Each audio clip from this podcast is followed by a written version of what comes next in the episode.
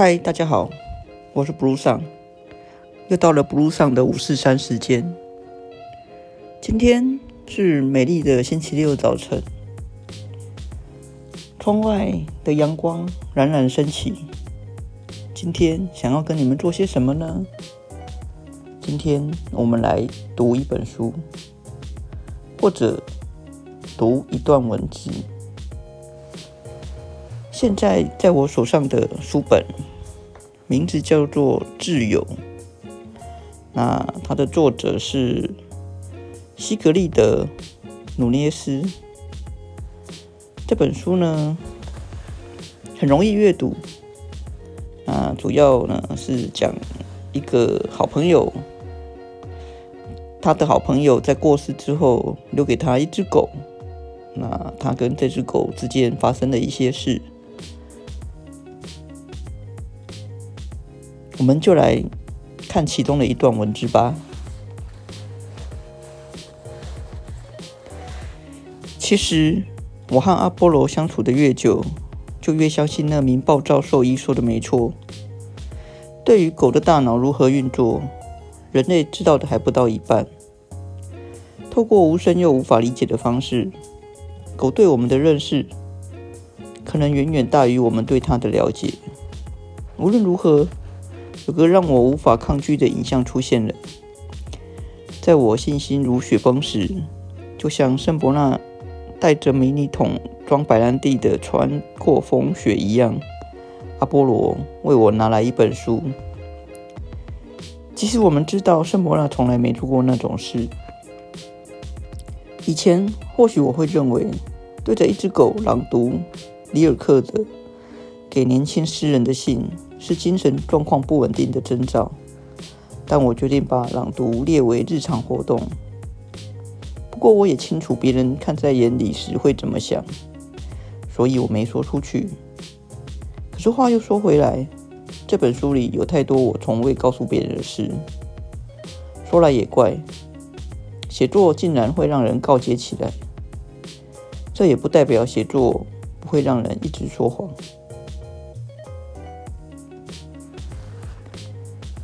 念到这里，你对这本书充满了怎么样的想法呢？我觉得，对于写作这件事情，是我们喜欢写作的人一直无法去抗拒的。虽然有时候在写作的时候，就是只能自己一个人。自己沉浸在那样的一个世界里面，但是幸亏有了写作，我们可以在这个世界里面一边自己写自己的，一边看别人写的，然后互相交汇了起来。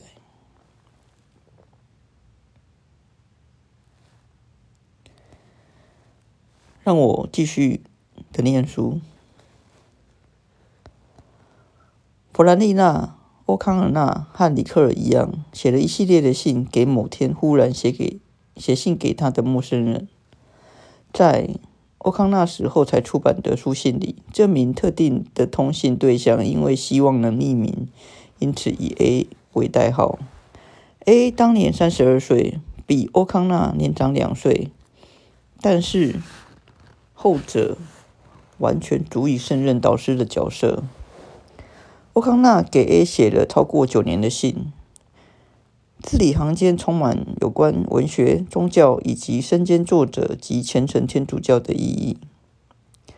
他坦率的讨论自己的小说创作，而当 A 寄给寄一些自己写的小说给他时，则会收到鼓励的回应。欧康纳评论其中某个故事近乎完美，并指出 A 有写故事的天分。当 A 显然为瓶颈所困时，欧康纳立即怪罪是魔鬼的搅扰。对于欧康纳这样虔诚的天主教徒来说，“魔鬼”两个字可不是隐喻。日后，这两个女人虽然会安排见面，但不会那么常见面。在此同时，纸上情谊快速成长，两个亲近的程度足以让欧康纳称 A 为他收养来的亲属。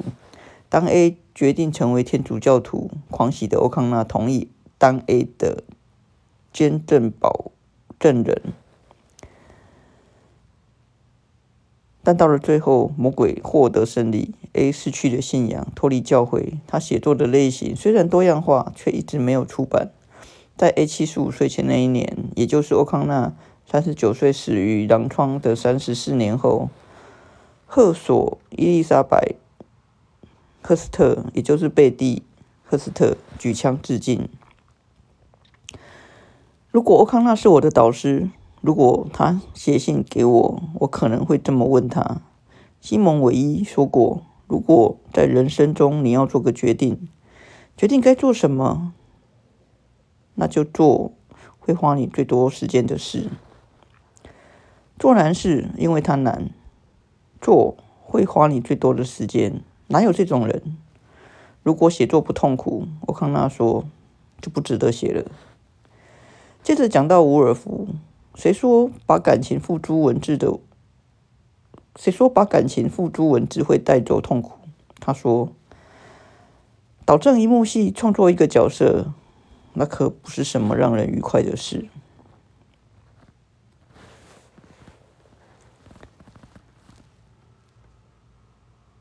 如何？